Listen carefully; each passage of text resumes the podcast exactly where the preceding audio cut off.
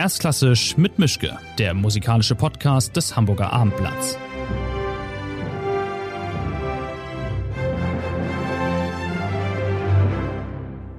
Schönen guten Tag zu einer neuen Folge von Erstklassisch mit Mischke. Ich bin, wo soll ich sein, in meinem Arbeitszimmer. Mein Gast ist irgendwo ganz weit weg im Osten. Ich weiß gar nicht genau, Japan oder Korea, das werden wir gleich rauskriegen. Ähm, ich erzähle erstmal, wer es ist. Es ist die Geigerin Patricia Kopaczynskaja. Sie ist ähm, Mitte April, ich glaube am 18. hier in Hamburg mit dem Ensemble Resonanz, mit Anna Prohaska und einem Programm, bei dem ich überhaupt keine Ahnung habe, was das wohl wird. Es geht um Pole des Weiblichen, von Hildegard von Bingen bis Ligeti. Und das ist, glaube ich, ein sehr typisches und gleichzeitig sehr untypisches Konzert, Konzeptprogramm für die beiden zusammen. Also spannender Abend womöglich. Erstmal guten Tag. Ich weiß, in, wo, wo, sind Sie überhaupt? In Japan oder in Korea? Ich habe es verdrängt. Guten Tag, Herr Mischke. Ich bin in Japan. Ich war gerade in Seoul, habe Shostakovichs erstes Violinkonzert gespielt mit Ingo Metzmacher und habe äh, dann noch unterwegs ein Rezital in Nagoya gespielt mit Jonas Ahonen, einem wunderbaren finnischen Pianisten, der in Klangforum Wien spielt. Das ist immer sehr spannend, mit ihm vor allem Beethoven zu spielen. Und äh, jetzt bin ich in Osaka und wir bereiten vor ein äh, sehr unzusammenpassendes Programm, muss ich ehrlicherweise sagen.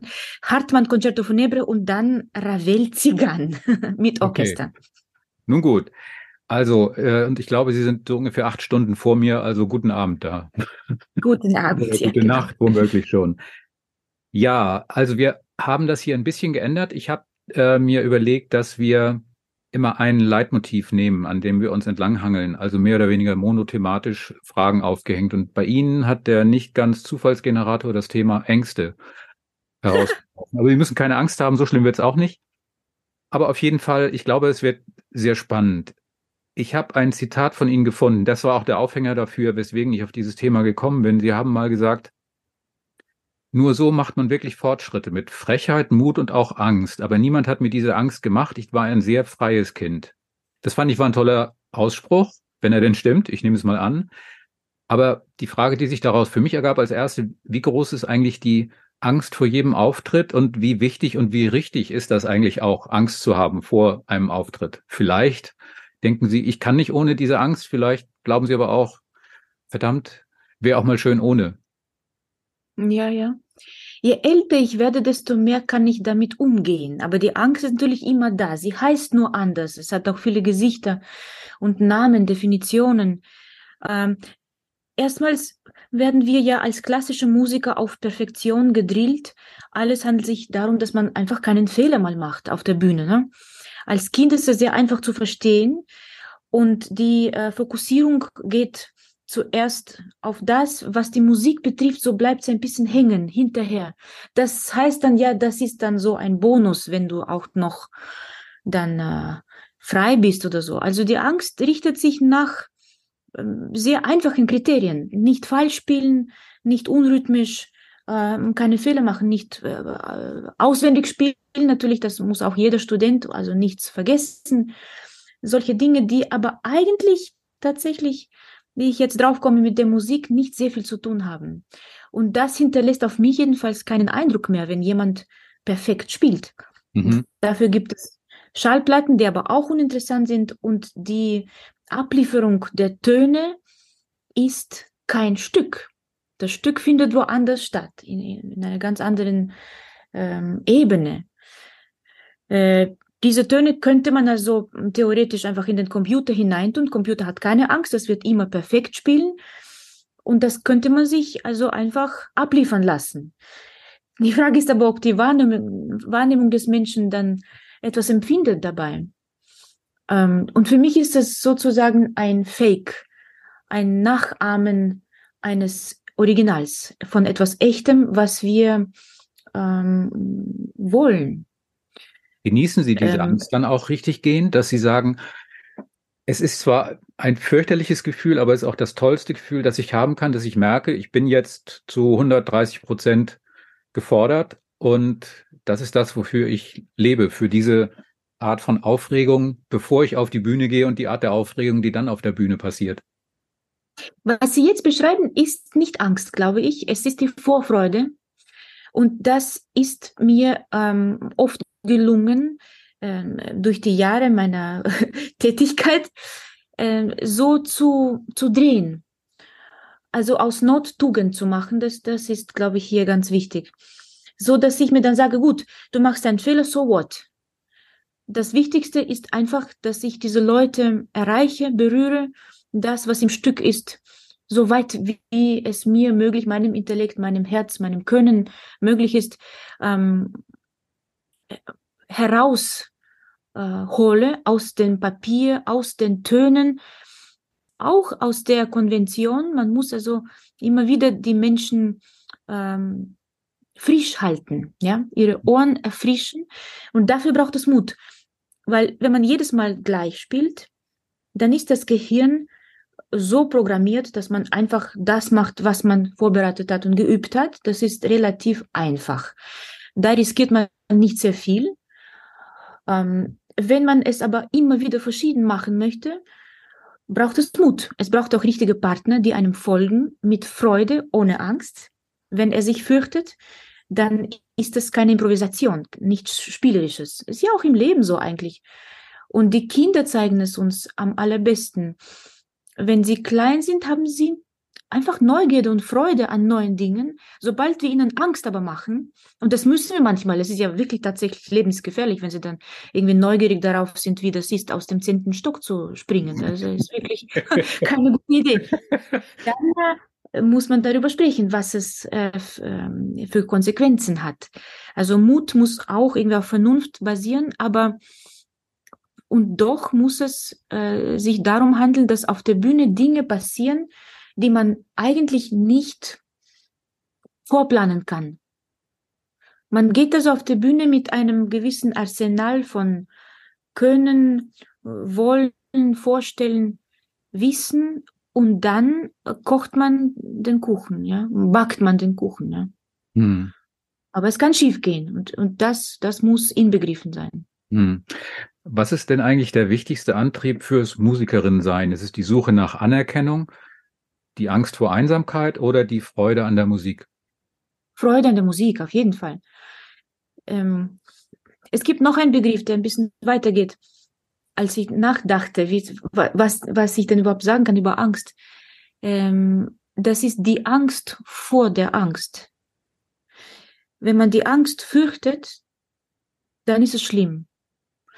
Wenn man die aber ähm, als einen Begleiter, ich möchte nicht sagen Freund, aber es ist fast ein Freund, ja, mitnimmt. Das heißt, man kann es ja auch nicht loswerden. Die Angst ist immer, es ist sehr menschlich. Und auf der Bühne, es ist ja logisch, man steht auf der Bühne und man wird angestarrt von 1000, 2000 Leuten. Man will ja wirklich nicht äh, was Schlimmes machen, aber man kann nicht garantieren. Man kann nicht das beste Resultat garantieren man hat Jetlag, man hat schlechte Laune, man, man hat irgendwas. Ähm, das heißt, diese Angst ist ein Spielpartner. Hm.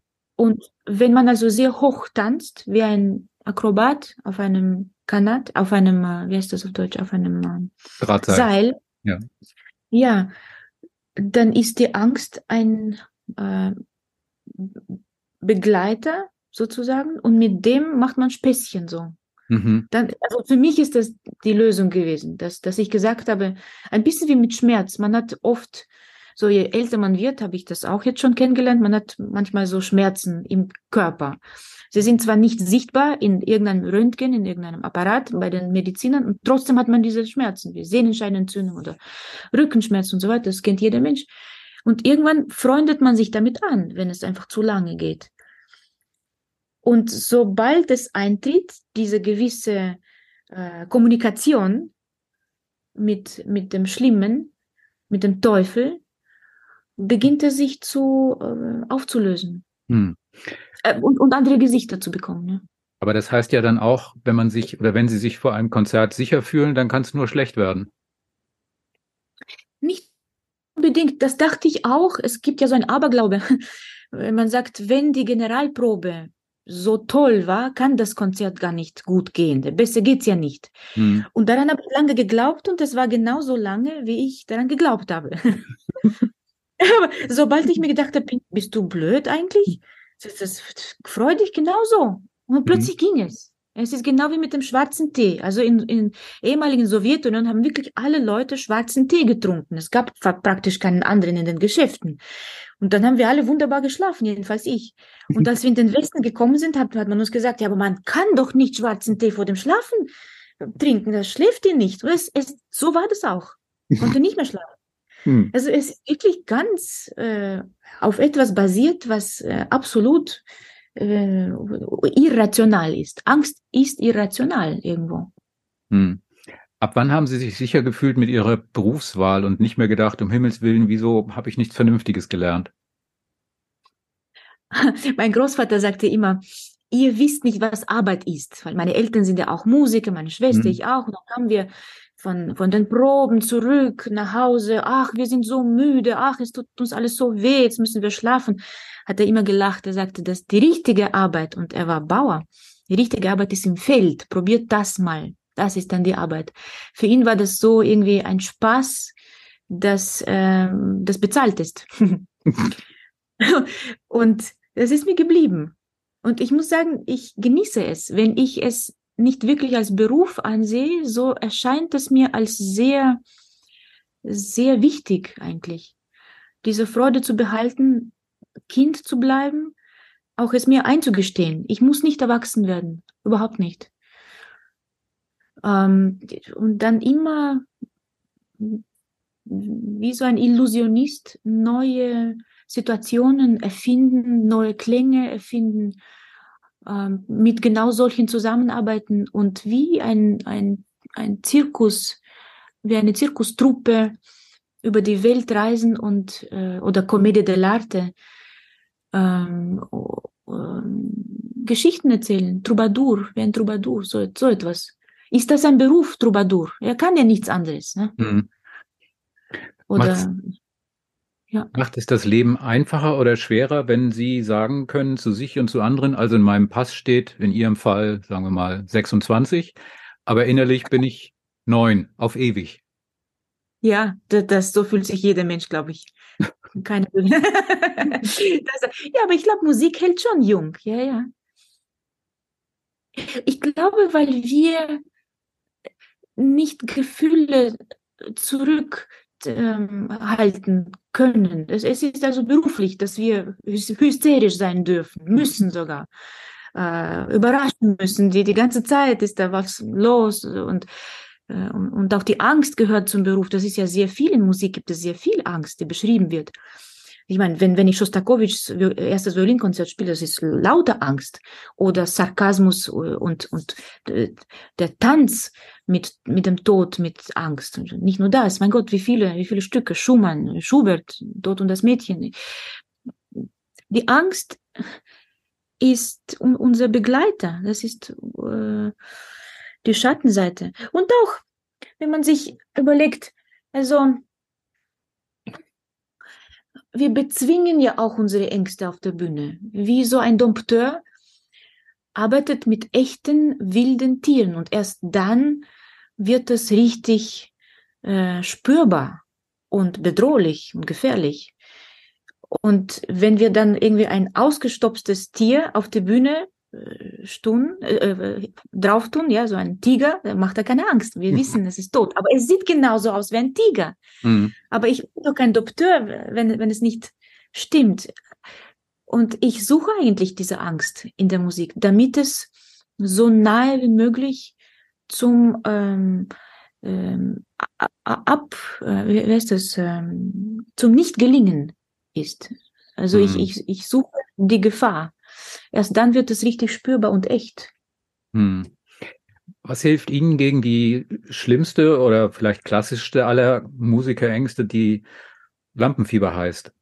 Oder auf einer Skala von eins bis zehn, wie schlimm ist das bei Ihnen? Gibt es da äh, eine Einordnung, die Sie machen können oder ist das tagesformabhängig? Und was tun Sie dagegen, falls es denn so ist, dass Sie das ganz klassische Lampenfieber haben und sagen, um Himmels Willen, heute jetzt mal nicht?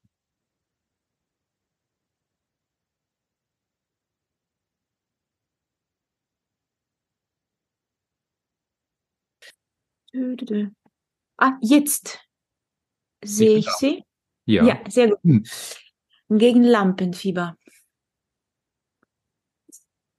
Ist auch so ein lustiges Wort, nicht Lampenfieber. Also vor der Lampe, vor Licht müsste ich Fieber haben. Der englische. Begriff ist ja Stage Fright, was was völlig anderes ist. Ja, ja. Hm. Zu verschiedenen Zeiten in meinem Leben gab es verschiedene ähm, äh, Versuche, ein Ritual zu machen, vielleicht so etwas. Äh, mal hat eine Banane geholfen, ich weiß auch nicht warum. Also müsste man fast mit einem Psychotherapeuten sprechen. Ein Nickerchen vor dem Konzert war absolut obligatorisch. Zwei, drei Stunden habe ich geschlafen. Nichts essen. Ich kann ja nichts essen und erst nach dem Konzert. Hat man so schlecht geschlafen danach und nur an die Fehler gedacht, die man im Konzert doch gemacht hat. Ähm, ich glaube, es gibt am Ende keine Lösung, außer dass man sagt, es ist okay Hm. und es gehört dazu. Und sagt, ich liebe dich, Licht, Lampe, Fieber, Angst, das Nicht-Gelingen. Ich liebe euch alle da in diesem Saal. Ich spiele für euch, ich erzähle euch etwas. Und es geht nicht um mich. Das hat mir auf jeden Fall immer geholfen, vielleicht das Einzige. Es geht nicht um mich, sondern es geht um dieses Stück. Und dafür bin ich da. Dafür vernachlässige ich mein Kind. Es ist ohne Mutter in diesem Moment zu Hause. Dafür bin ich nicht zu Hause. Ich bin also auf dieser Bühne und begebe mich in Gefahr. Denn wenn ich schlecht spiele, werde ich nicht mehr eingeladen. Und diese Gewerkschaft gibt es nicht für Solisten. Ich werde Hm. also nicht wirklich geschützt. Wenn ich irgendwie in Amerika wäre, müsste ich mir einen anderen Job suchen. Ja, das haben wir in Covid gesehen. Viele sind Hm. Kellner geworden und, und so weiter. Hm. Also als Solist schon sehr ähm, gefährdet. Auch, auch beruflich. Wenn eine Hm. Sängerin dann keine Stimme mehr hat, ist sie aufgeschmissen. Hm. Und das kann in einer Sekunde passieren. Hm. Wenn eine Geigerin sich irgendwie ein Finger irgendwo verstaut, äh, kann sie nicht Geige spielen. Und das wird niemand sich drum kümmern, ähm, äh, sich irgendwie Gedanken zu machen, ja, vielleicht äh, hat sie jetzt heute irgendwie äh, ja, das, das, wir sind also schon diese gewissen Spitzensportler, die es für einen auch, wie soll ich es nennen, als Kick machen. Wir gehen auf die höchste Spitze und je höher, desto dünner die Luft ist und desto einsamer es ist auch. Ja. Hm. Haben Sie Angst davor, irgendwann mal nicht mehr genügend Applaus und damit nicht mehr genügend Liebe zu bekommen? Oder ist das unkaputtbar, dieses Vertrauen, dass das schon laufen wird?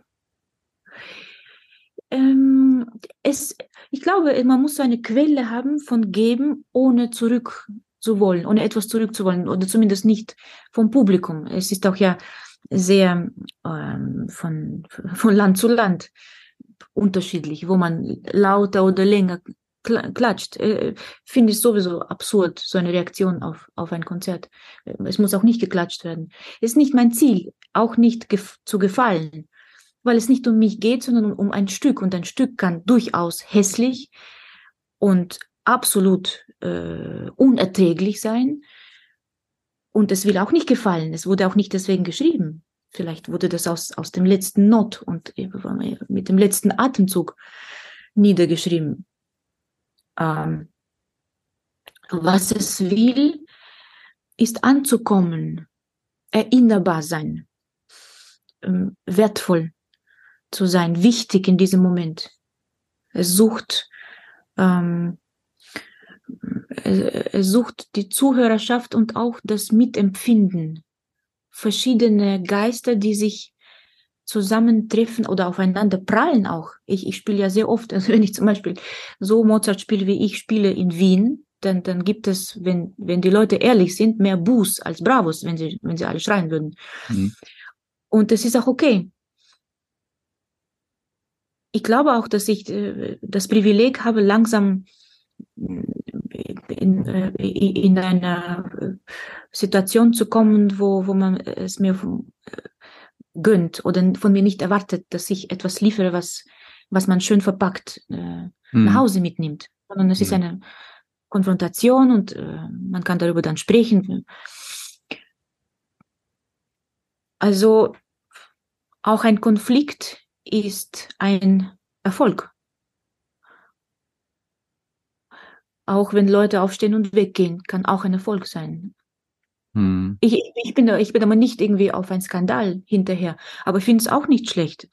Also Strawinski hat ja den Skandal erwartet. Schönberg wollte Skandal. Das war damals ein äh, Zeichen von äh, angekommen zu sein. Hm. Wenn es stimmt, ich weiß es nicht, nehme es an, dann hat Ihre Mutter Ihnen einmal gesagt, Sie sollten so spielen, als wäre es der erste und der letzte Tag deines Lebens. Wie oft gelingt denn das und wie hält man das denn aus, wenn es denn gelingt? Weil danach kann es ja nur bergab gehen.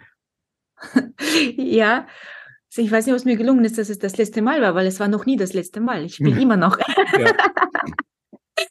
also, aber das ist das erste Mal, ist, das gelingt mir, glaube ich, ganz oft. Und zwar, weil ich so eine natürliche Fähigkeit habe, Dinge zu vergessen. Also es ist immer wieder neu. Ja. Das ist wirklich wahr. Also, und auch die Partner, mit denen ich zusammenspiele, die, die wissen, dass es anders sein wird und sie erwarten, dass sie wollen und sie, sie können auch folgen. Ja, es muss aber auch wie das letzte Mal sein, weil es könnte ja tatsächlich das letzte Mal sein. Mhm. Also ich möchte vor meinem Tod ähm, irgendwie, was möchte ich eigentlich bei meinem Tod? Zumindest den Gedanken haben, dass es nicht umsonst war, alles, was ich gemacht habe. Oder hm. zumindest etwas, was ich gemacht habe, nicht umsonst war. Hm. Und ich, ich, habe, ich habe nicht die, die hohe äh, Erwartung, etwas für die Kunst getan zu haben, aber so einfach ein paar gute Geschichten erzählt zu haben, das, das genügt mir schon. Hm. Gibt es denn auch die Angst, dass Sie dass ihnen irgendwann mal zu einem Stück nichts mehr einfällt und sie gar nicht wissen, warum lohnt sich das jetzt, das zu spielen, warum tue ich mir das an und kann doch auch wer anderes. Ich habe keine Ahnung mehr, warum ich das spielen soll. Oder ist das schon passiert, dass Sie bei einem, keine Ahnung, bei einem Sibelius-Konzert oder beim Tchaikovsky-Konzert oder sonst wo gemerkt haben, ja, nö, also ich weiß nicht, soll wer anderes machen. Deswegen spiele ich auch sehr viele verschiedene Stücke, auch sehr viel neue Musik, so dass es mir nicht langweilig wird. Aber zum Beispiel die äh, Zigan von Ravel habe ich tatsächlich sehr, sehr oft gespielt. Und einmal war ich schon so satt, äh, dass ich das Publikum gefragt habe, das war in Amsterdam im kleinen Saal im Konzertgebäude, welche Zigan möchten Sie hören? Es gäbe folgendes, also Stile von Picasso, von Kandinsky, von Chagall, also bitte machen wir jetzt eine Abstimmung. Es war sehr lustig, weil die Leute haben sehr aktiv reagiert aber ich glaube, die Holländer sind einfach so sehr offen für sowas. Und wir haben dann gestimmt und Chagall hat gewonnen. Dann hat man sich halt so diesen fliegenden Geiger vorgestellt, wie der dann äh, die Zigarren spielt. Und es war wirklich interessant, weil die, die Leute im Saal und ich auf der Bühne haben sich also für diesen Stil vereint in einer Vorstellung. Es war sehr spannend, muss ich sagen. Und dann war die Zigarre nie mehr so. Hm. Wie geht es Ihnen eigentlich? Bei vielen Musikern und Musikern habe ich festgestellt, die haben viele sonderbare Sensoren, aber auch viele riesige Sensoren für die Gegenwart um sie herum. Die stehen also manchmal so ein bisschen quer zum normalen Leben, normales Leben in Anführungszeichen. Aber trotzdem, wie, kommt, wie kommen Sie damit klar, dass so viele Menschen so viel normaler sind? Jetzt wieder sehr groß geschrieben, das Normal, als Sie. ja, ich, ich weiß es nicht. Ich habe nicht so viel Kontakt zu normalen Menschen vielleicht. ich weiß nicht, ob meine Tochter zum Beispiel sehr normal ist. Das kann man vielleicht auch nicht so sagen. Sie, sie ist unglaublich äh, quer einfach. Äh, ich, ich hoffe, sie wird Kunst machen, weil es ist die einzige Branche, wo sie damit durchkommt, wie sie ist. Hm, normale Menschen ich glaube, man kann sehr glücklich sein, wenn man normal ist, einen Alltag hat. Das ist so eine äh, Vorstellung von mir, dass mh, mm, ja auch die Verdauung wäre vielleicht viel besser, wenn man nicht so viel reist. Wenn man kochen kann, könnte man viel gesünder leben als ein Musiker, der die ganze Zeit woanders ist und einfach, ich habe, ich kann wirklich nichts in der Küche. ja, sind wir schon zwei. Ah ja, Naja, aber in der Schweiz ist es viel zu teuer auszugehen. Also in, Nein, in aber Sie merken, aber Sie merken das sicher schon, dass manchmal Ihnen Menschen sonderbar vorkommen, obwohl die in der Regel halbwegs normal sein dürften und Sie sich denken, wer ist jetzt eigentlich der Eigenartige von uns beiden? Das bin dann womöglich ich. Ja, ich muss sagen, aber ich habe sehr gerne eigenartige Menschen und normale finde ich auch sehr eigenartig. Deswegen, ich habe da kein, keine große hm, Skala. Mhm. Sehr viele Leute sehen normal aus, leben ein normales Leben, sind aber sehr viel ähm, vielschichtiger als das. Man muss nur suchen. Ich glaube, man muss lange genug mit ihnen reden und dann findet man heraus.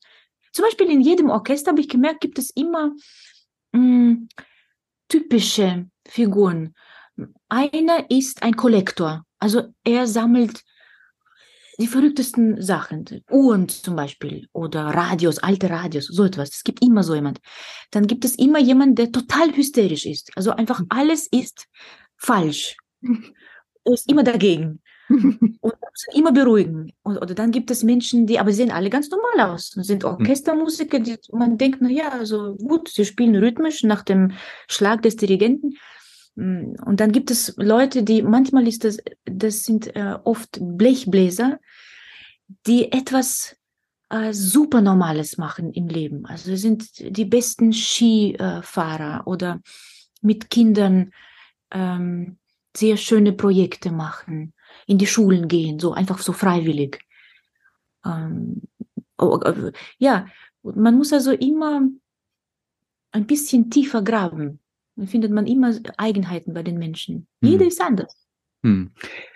Wir haben ja vorhin schon drüber gesprochen, also ganz nah an, an Angst gekoppelt ist ja Mut. Wie sieht es da bei Ihnen aus? Sind Sie da mutiger unterwegs als viele andere, weil sie genauer wissen, was diese Angst ist, weil sie mit der oder was Angst ist, weil sie mit der täglich zu tun haben und sich dann auch entsprechend so eine Art von dicker Haut zugelegt haben und sich gesagt haben, Angst kann mir jetzt nicht mehr so viel, das kenne ich, damit kann ich umgehen und deswegen bin ich, deswegen sind sie womöglich auch äh, mutiger. Das heißt jetzt nicht, dass sie von jeder Bergspitze runterhüpfen, bloß weil sie da ist, aber äh, trotzdem kann man ja auch anders durchs Leben gehen, wenn man weiß, äh, ich habe viermal die Woche, wenn ich vier Konzerte habe, Angst. Ich komme aber auch viermal die Woche klar damit. Hm. Ich weiß nicht, wie es bei den anderen ist, aber bei mir hat das miteinander nichts zu tun. Ähm, in der Musik fühle ich mich komplett sicher wie ein Fisch im Wasser. Ähm, es heißt nicht, dass ich alles weiß und dass ich alles kann, überhaupt nicht. Aber diese Angst, mm, so die ich sonst habe und ich finde, ich bin eine sehr ängstliche Person im Leben sonst, im privaten Leben, die habe ich nicht in der Musik weil ich einfach damit sehr oft konfrontiert bin. Ich, äh, es ist mein, er ist mein Freund geworden, die Angst. Oder sie ist meine Freundin. Komisch, die Angst ist bei mir männlich in meinem Kopf. Ähm, Im normalen Leben habe ich wahnsinnig Angst. Zum Beispiel, dass ich nicht genug Steuer gezahlt habe, dass ich da irgendwelche Rechnungen noch zu zahlen habe, dass ich äh, nicht die richtigen Produkte gekauft habe und jetzt kann man schon wieder nichts kochen oder dass ich äh, meine Tochter nicht aufwecken kann oder äh, überall lauert die Angst auf mich. In den Dingen, wo ich keine Erfahrung habe. Ich würde sagen, es hängt wirklich davon ab, wie erfahren man ist. Was sehr entwickelt ist bei den Musikern, ist die Kommunikation mit Menschen. Das kann ich gut. Das konnte aber auch mein Großvater sehr gut. Er war ein Tierarzt und er hat auch auf der, auf der Straße mit Menschen einfach so gesprochen. Er kannte auch all die Familien und äh, war ein, ein bekannter Mensch, weil die Tiere in Moldawien sind genauso wichtig wie die Menschen. Ohne Tiere können wir ja nichts. Wir brauchen die Milch, das gute Fleisch und so weiter. Also das, das kann ich ganz gut die Kommunikation auch mit anderen äh, Nationalitäten. Äh, die Fremde, in der Fremde bin ich auch ganz okay. Ich finde mich zurecht. Aber vor Einsamkeit habe ich immer noch Angst. Das habe ich noch nicht bezwungen. Hm. Haben Sie Angst davor, als Musikerin irgendwann mal nicht mehr gebraucht oder gewollt zu werden? Man kann ja auch diese Furcht womöglich mal treffen und sich fragen, wie lange geht das hier eigentlich alles noch gut? Wie lange will man mich noch? diese Angst ist unnötig, weil wenn man mich nicht mehr braucht, dann wird es so sein und dann kann man nichts machen. Hm. Das kann man auch nicht äh, irgendwie ähm, beeinflussen, denke ich. Man, man muss einfach sich selbst amüsieren, seine Interessen wachhalten, seinen Geist wachhalten, auch mit der Zeit mitgehen, ist vielleicht auch wichtig. Ich, ich werde jetzt nicht, bin jetzt nicht mehr die jüngste Generation und äh, Augen offen halten, auch mit den jungen Musikern im Kontakt bleiben, schauen, was die machen, auch sich daran erfreuen. Vielleicht hm, will man mich einmal in dieser Rolle nicht mehr, aber in einer anderen, vielleicht kann man mit den Leuten anders arbeiten. Es gibt immer Möglichkeiten, interessante Dinge zu machen. Aber ich denke, meine Angst ist primär im äh, privaten Leben, äh, weil ich ja ein Flüchtlingskind bin. Wir sind nach Österreich gefl äh, geflüchtet. Und die Heimat zu verlieren ähm, die Sicherheit, die Sprache, hm, auch gewissermaßen die Eltern, die, die ja eigentlich eine Grundlage in der, für die Kinder und, und, und diese, ähm, diese Gemütlichkeit von Wissen, was morgen kommt, das war alles nicht mehr da. Da musste ich schon für mich selbst schauen. Das ist für immer geblieben. Also es ist so eine, ein Boden, der nie ruhig ist. Ich glaube, das ist auch in meinem Spiel immer da. Hm. Es ist jetzt ein bisschen tagesaktuell, aber ich habe in den letzten Tagen jetzt mal gerade nichts aus Moldawien oder über Moldau, ich weiß nicht, Moldau oder Moldawien gehört, aber die Situation da ist ja alles andere als harmlos. Wie, wie sehr treibt Sie das um? Sind Sie, wie soll ich sagen, froh, dass Sie aus diesem Dilemma raus sind, dadurch, dass Sie das tun, was Sie tun? Oder ist ein Teil von Ihnen immer innerlich am, an den Nachrichten und schaut, wie geht's in dem Land, in dem ich geboren wurde und wie geht es weiter mit Transnistrien und mit der Ukraine und mit Russland und um Himmels Willen. Ich kann mich nicht auf mein Spiel konzentrieren, weil ich immer daran denken muss, was aus dem Land wird, aus dem ich komme. Ja, es ist ein schrecklicher Zustand für alle, glaube ich. Nicht nur für einen Moldawier, Ukrainer oder Russe, für die ganze Welt. Es geht uns alle was an dass ich aus Moldawien komme, ausgerechnet, das ist natürlich auch äh, besonders. Ich bin im, immer im Kontakt mit meiner Cousine. Sie macht Fotos und sagt, schau mal, es ist alles gut, der, der Platz ist frei. Es ist keine Demonstration. Nein, nicht, wie es in den Nachrichten steht. Ich bin jetzt im Bus und da ist es. Und, und trotzdem hat man äh, diese große, große Sorge. Und eigentlich ist man nicht überrascht. Wir haben es gewusst, gespürt, es ist kein Verlass auf die Demokratie in Russland. Sie haben es zu wenig entwickelt. Die Gesellschaft war zu gespalten. Es wurde zu viel Propaganda gemacht. Die Menschen sind uneinig. Äh, die Armen sind zu arm, die Reichen sind zu reich. Es war alles absolut klar. Und als die Ukraine dann äh, in, in, in, in Krieg ausgebrochen war, das, es war eigentlich keine Überraschung auch für die Moldawier. Und es war mir auch klar, dass Moldawien einfach jeden Moment auch mitgenommen werden kann. Das ist ein sehr kleines, armes äh, Land, das immer wieder versucht hat, eine Unabhängigkeit zu bekommen, äh, eine Freiheit.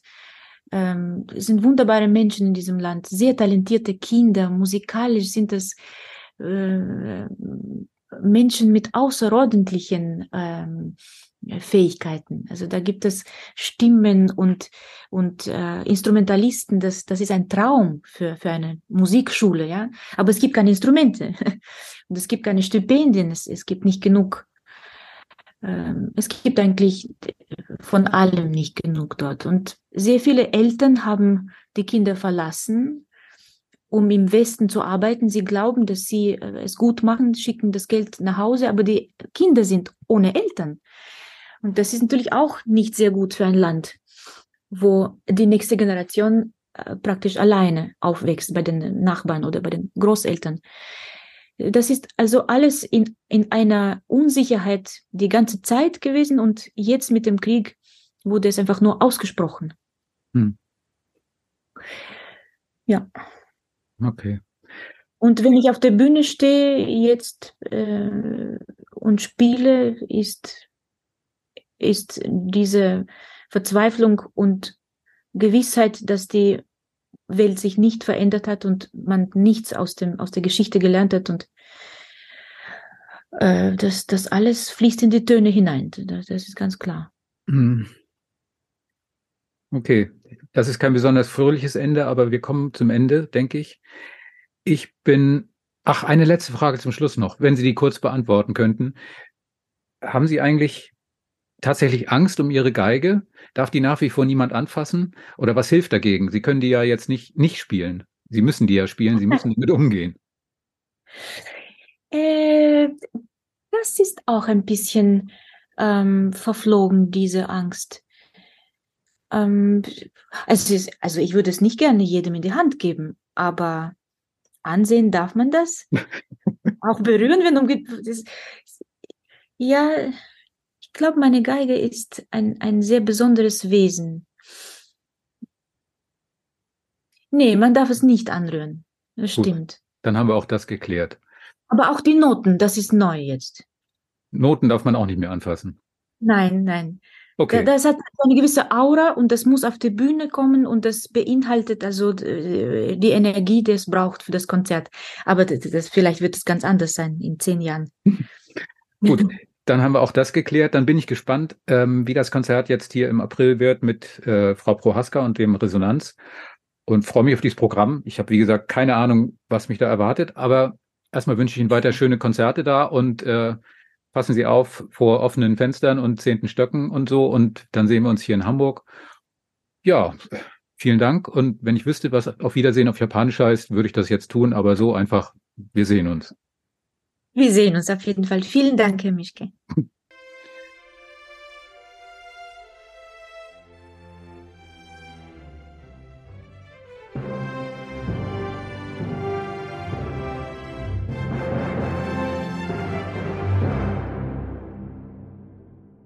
Weitere Podcasts vom Hamburger Abendblatt finden Sie auf abendblatt.de slash podcast.